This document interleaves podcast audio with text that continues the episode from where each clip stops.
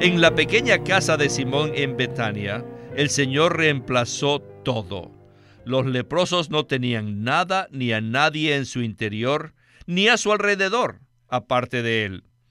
Lo único que tenían en ese tiempo era esta persona maravillosa. Bienvenidos al estudio Vida de la Biblia con Witness Lee. Esperamos que este estudio vida los introduzca en un disfrute más profundo de las escrituras y de nuestro querido y precioso Señor Jesús. Visítenos en nuestra página de internet radiolsm.com y allí podrán escuchar gratuitamente todos los programas radiales del Estudio Vida. En esta serie de programas del Estudio Vida, Estamos considerando el libro de Marcos y en el mensaje de esta ocasión exploraremos los primeros versículos del capítulo 14. En cuanto a esto, unos pocos días antes de su muerte, el Señor Jesús se reunió con sus discípulos en una pequeña casa en la aldea de Betania, que quedaba muy cerca de Jerusalén. En esta pequeña casa, que era la casa de un leproso que Jesús había limpiado al inicio de su ministerio, había llegado a convertirse en su morada durante los días finales. Cada noche el Señor salía de Jerusalén y regresaba a este hogar humilde y sencillo. A medida que la hora de su muerte se aproximaba, tuvo lugar uno de los más grandes encuentros de las Escrituras. Leamos el relato en Marcos 14, del 1 al 9, que dice, Faltaban dos días para la Pascua y para la fiesta de los panes sin levadura y buscaban los principales sacerdotes y los escribas cómo prenderle con engaño y matarle. Y decían, no en la fiesta, no sea que haya alboroto del pueblo. Estando él en Betania, en casa de Simón el leproso, y reclinado a la mesa, vino una mujer con un frasco de alabastro, de ungüento de nardo puro, de mucho precio, y quebrando el frasco de alabastro, lo derramó sobre la cabeza de él pero había algunos que comentaban entre sí indignados. ¿Para qué se ha hecho este desperdicio de ungüento?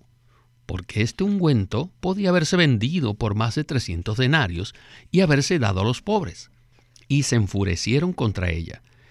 Pero Jesús dijo, Dejadla, ¿por qué la molestáis? Ha hecho en mí una buena obra, porque a los pobres siempre los tenéis con vosotros, y cuando queráis les podéis hacer bien, pero a mí no siempre me tendréis. Esta ha hecho lo que ha podido, se ha anticipado a ungir mi cuerpo para la sepultura. De cierto os digo, donde quiera que se proclame el Evangelio en todo el mundo, también se contará lo que ha hecho para memoria de ella. Pues bien, Hoy continuamos con el tema que hemos titulado La preparación del Salvador esclavo para su servicio redentor. Y hemos invitado una vez más a Alberto Santiago para que nos ayude a desarrollar este pasaje tan especial. Alberto, gracias por aceptar nuestra invitación. Muchas gracias por la invitación. Sin duda, este es un pasaje muy especial de las Escrituras y con el cual están familiarizadas la mayoría de las personas. No obstante, el problema radica en que podamos ver el significado intrínseco de todas las cosas que se relatan allí. Ver esto es muy importante para nuestra experiencia cristiana. Alberto, uno de los errores más frecuentes que cometemos al leer la Biblia es que pensamos que todas las historias son eventos aislados y algunas nos gustan más que otras. El estudio vida de la Biblia es único, ya que pone juntas todas estas cosas de manera maravillosa y además las coloca dentro del contexto de la economía de Dios, o sea, del propósito y el plan de Dios, el cual debe ser nuestra visión. Como veremos, a la luz de la economía de Dios, esta historia llegará a ser mucho más importante y significativa. En el primer segmento con Winnesley no solo conoceremos a María, sino también al dueño de la casa en Betania, que se llamaba Simón el leproso. Todo parece indicar que al Señor no le gustaba morar en la ciudad de Jerusalén, sino en esta pequeña casa en las afueras de la ciudad, la cual se había convertido en un punto favorito y muy significativo, ¿verdad? Así es, hermano Víctor. De hecho, el Señor no era bienvenido en Jerusalén y había sido rechazado, pero en Betania, oh, lo habían recibido con mucho amor. Bien, iniciemos el primer segmento del mensaje con Witness Lee. Adelante. Podemos ver en esta corta sección que hay tres cosas que se juntan aquí. La conspiración de los opositores para matar al Salvador esclavo. Y los que lo amaban, que eran principalmente leprosos, y finalmente la traición de uno de sus discípulos. Ven, estas tres cosas se juntan en este único pasaje, lo cual es muy significativo. Necesitamos darnos cuenta de quién era el Señor en ese momento. Aparte de él, ¿podríamos encontrar otra persona donde se pudiera encontrar a Dios? Claro que no el Señor ya no estaba en el templo, porque Él había dejado el templo y estaba condenado para ser destruido. Sin embargo, les digo que todos los discípulos estaban ocupados con este templo. Según su concepto, ¿por qué seguían preocupados por el templo? Era porque Dios moraba en el templo, era la casa de Dios. Y yo creo que hasta ese momento ninguno de los discípulos, incluyendo a Pedro, sabían que cuando Jesús salió fuera del templo, Dios también abandonó esa casa. ¿Por qué sucedió eso? Porque Cristo es Dios.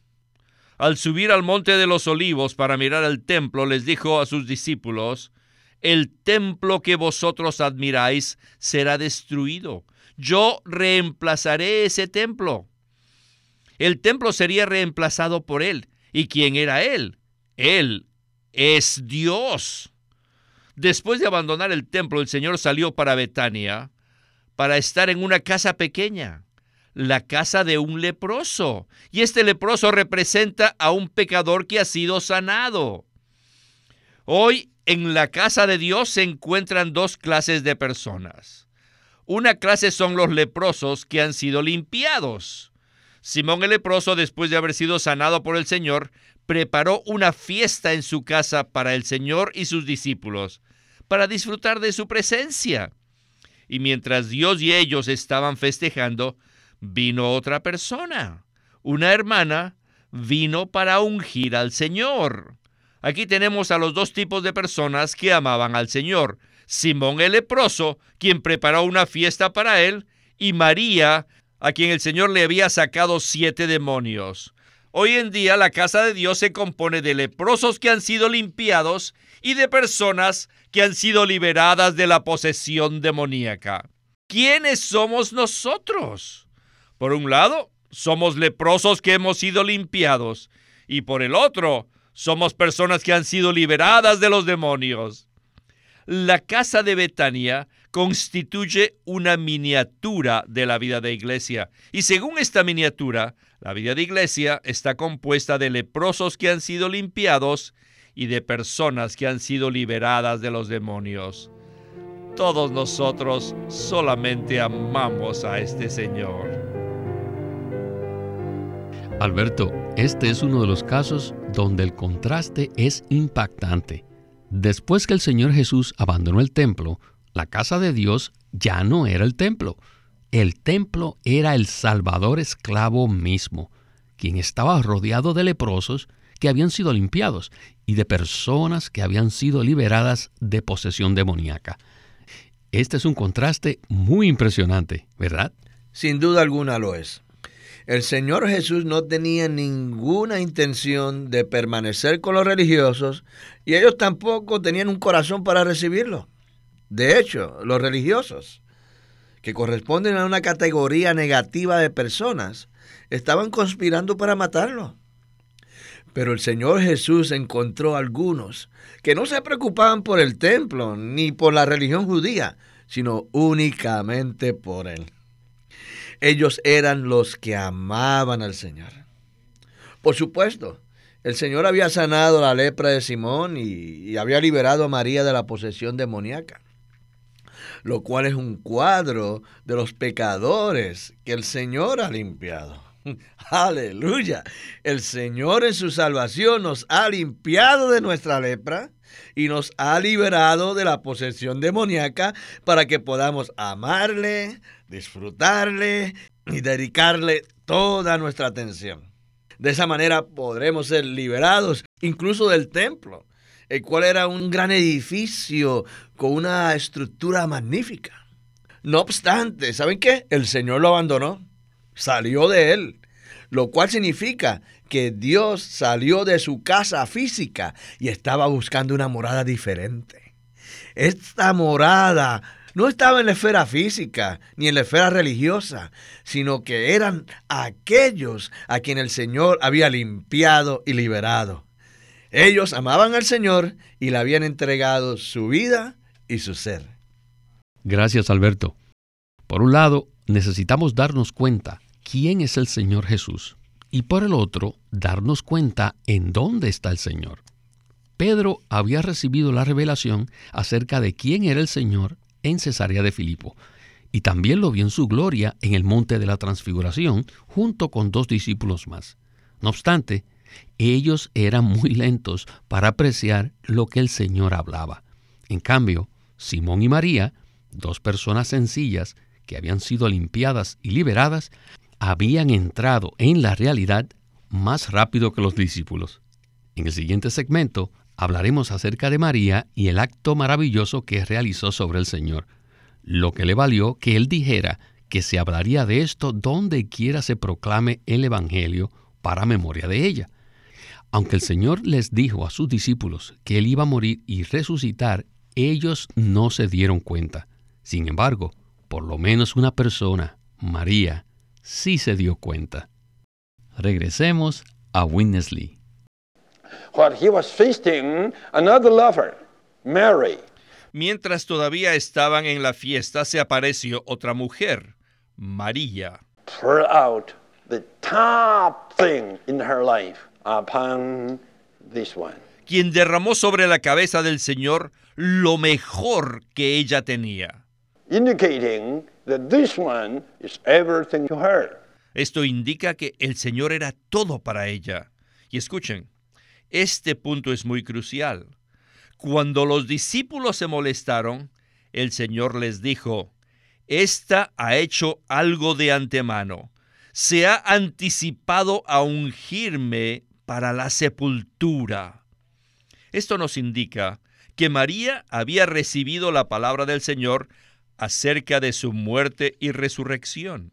Ella había escuchado esto tres veces y la entendió. No creo que Pedro se haya dado cuenta de lo que dijo el Señor.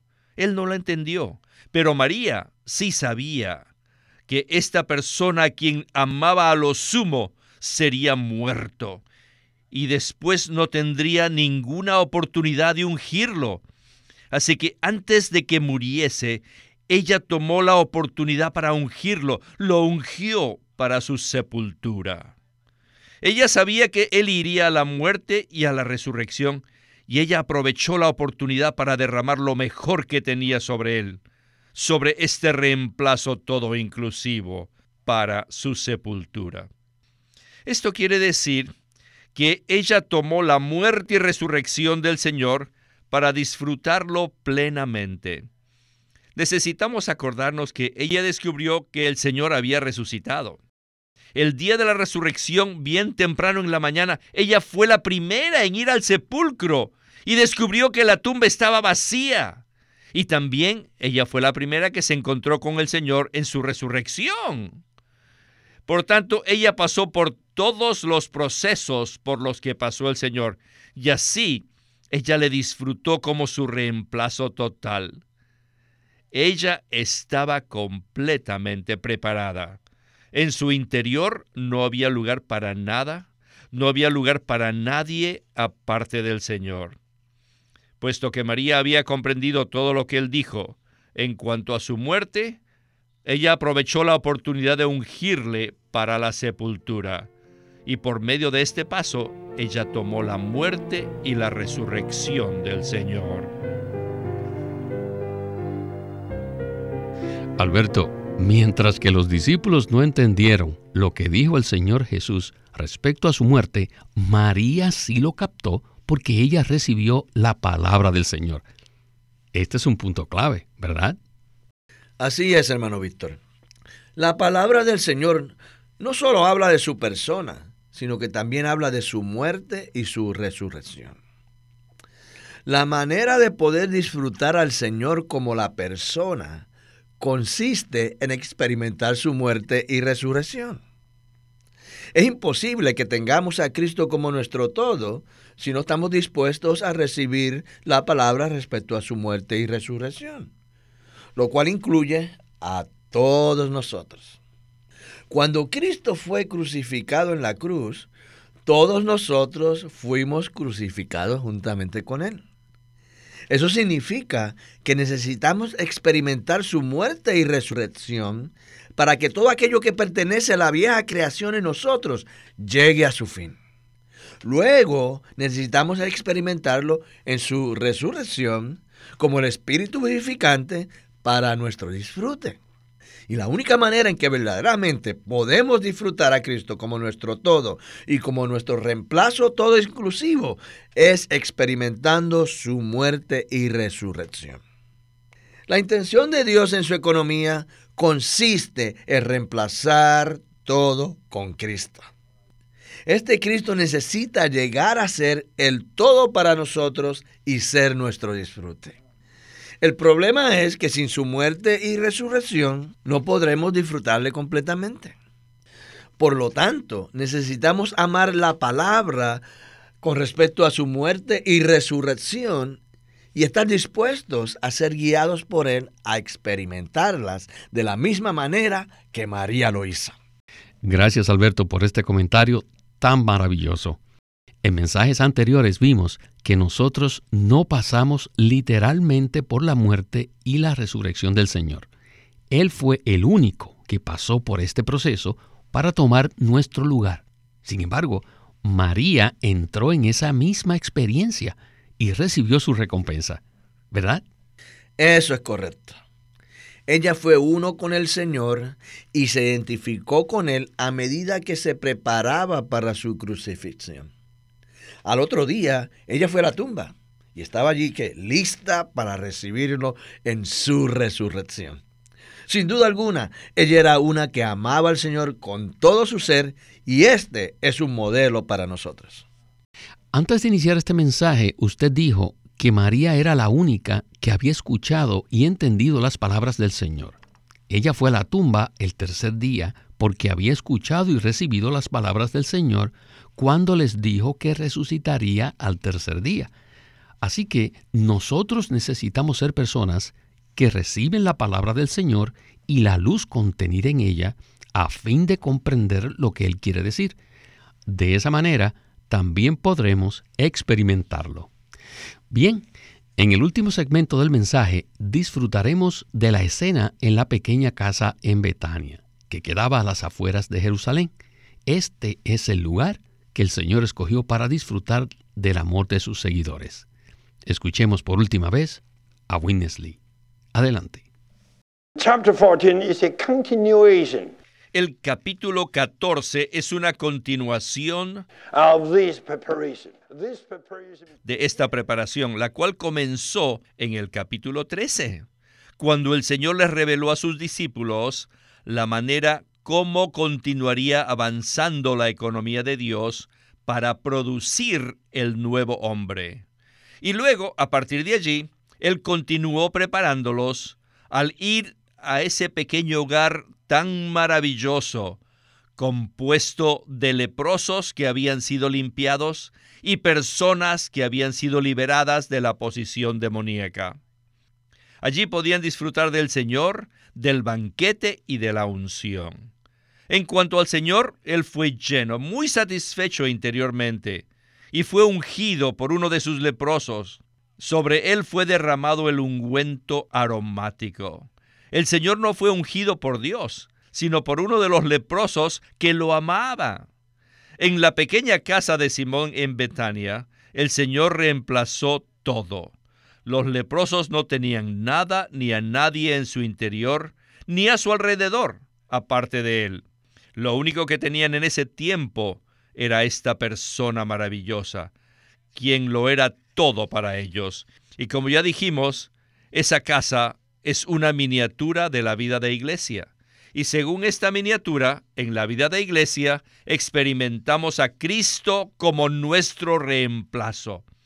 Los que estamos en la vida de la iglesia somos un grupo de leprosos que hemos sido limpiados por Él y que hemos sido liberados de la posesión demoníaca. Por tanto, en nuestros corazones solo hay lugar para Él. Dentro de nosotros, alrededor de nosotros y con nosotros no hay nada aparte de Cristo y lo tomamos como el todo por medio de su muerte y de su resurrección. Alabado sea el Señor. En nuestros corazones solo debe haber lugar para Él. El Señor Jesús es el reemplazo universal de todo. Él reemplazó consigo mismo ese gran edificio religioso, el templo con su magnificencia y estuvo rodeado por un pequeño grupo de personas en una casa pequeña, humilde y modesta. Este es un cuadro de la vida de iglesia actualmente. Alberto, ¿no es esto maravilloso? Sí, este es un cuadro muy maravilloso de la vida de iglesia hoy. Me gustó mucho esa definición de la vida de iglesia. ¿Qué es la vida de iglesia? La vida de iglesia es el Señor Jesús rodeado de leprosos que han sido limpiados y de personas que han sido liberadas de la posesión demoníaca. Es decir, la vida de iglesia se compone de personas que alguna vez eran pecadoras, pero que ahora han sido limpiadas y liberadas por el Señor y que se identifican completamente con Él en su muerte y resurrección.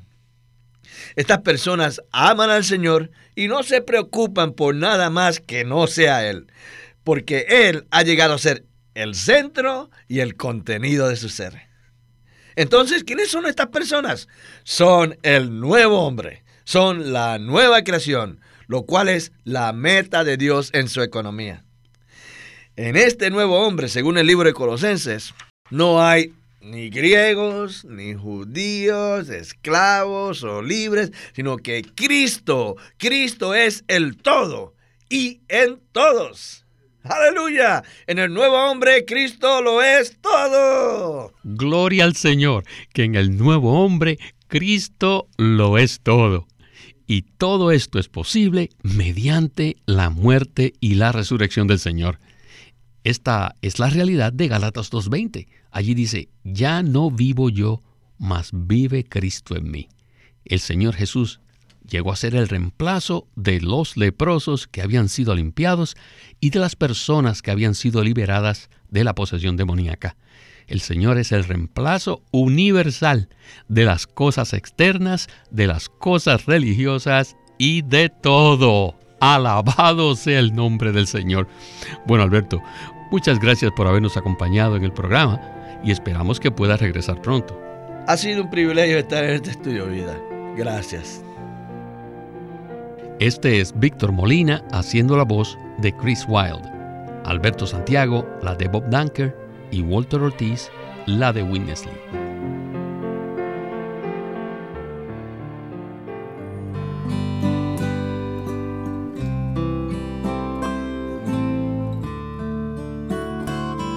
aquí tenemos otro nuevo libro de Watchman Nee titulado La fe cristiana normal. Y en la fe cristiana normal, Watchman Nee aborda el hecho de que nosotros buscamos a Dios y más aún que Él nos busca a nosotros. Nosotros hallamos a Dios en Cristo y en Él disfrutamos la vida de Dios que reciben todos los creyentes. Las cuatro secciones principales en que se divide este tomo presentan un cuadro explícito de nuestra fe. Comenzamos por conocer a Dios, luego a Cristo y la Biblia, y llegamos después a comprender la redención, la vida y el espíritu. En este libro, Watchman Nee habla de la interrogante de la existencia de Dios, que surge inevitablemente cuando el hombre trata de descubrir para qué es su vida.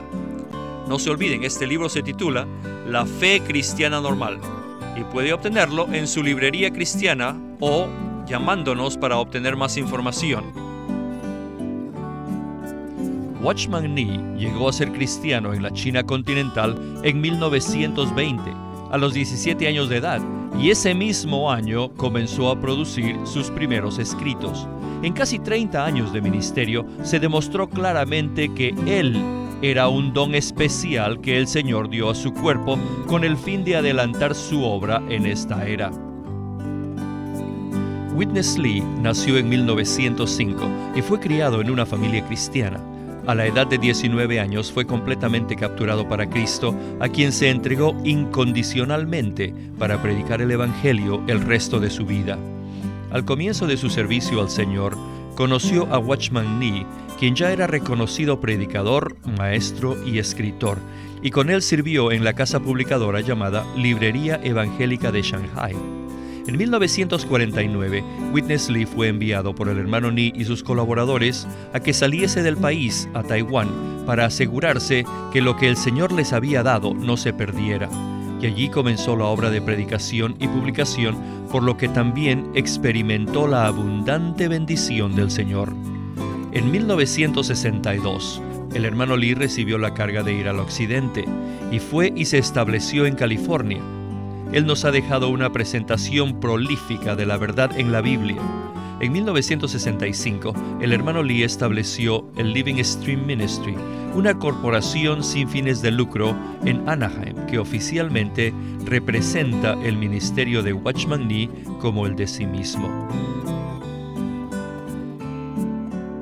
Queremos animarlos a que visiten nuestra página de internet libroslsm.com.